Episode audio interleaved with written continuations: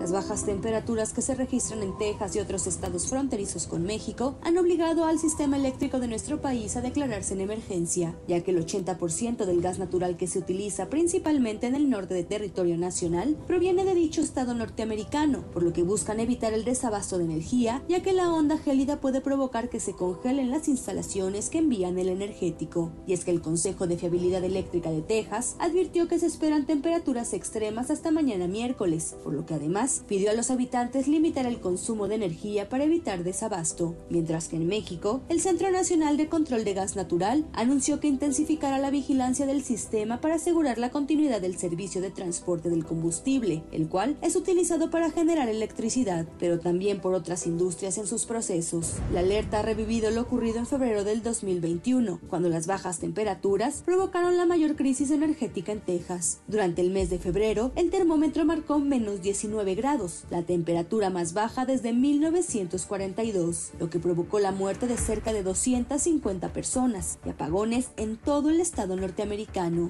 Estamos viendo un fenómeno meteorológico bastante raro. La gente está congelada ahí porque no hay, no hay servicio eléctrico, porque no hay gas.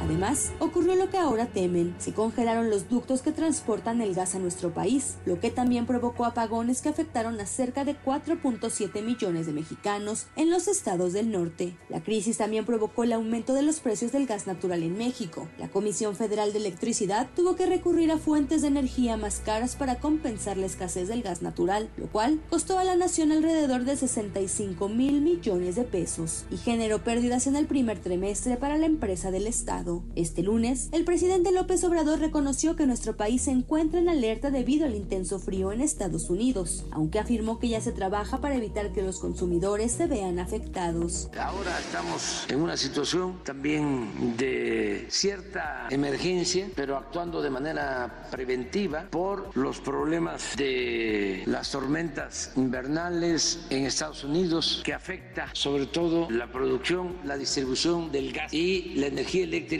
se produce en plantas que requieren gas. Nosotros tenemos la ventaja, por eso fue muy importante detener para la privatización de la industria eléctrica, porque tenemos el control de todas las líneas de distribución. Entonces podemos subir a las redes de distribución energía que se produce con distintos combustibles, no solo con gas. Y ya estamos actuando. Y no va a aumentar el precio de la luz. La realidad es que el precio del combustible se ha elevado más de 400% en Estados Unidos, lo que podría impactar a México, ya que aproximadamente el 60% de la generación eléctrica en nuestro país depende del gas natural. Para la primera emisión de MBS Noticias, Diana Alcaraz.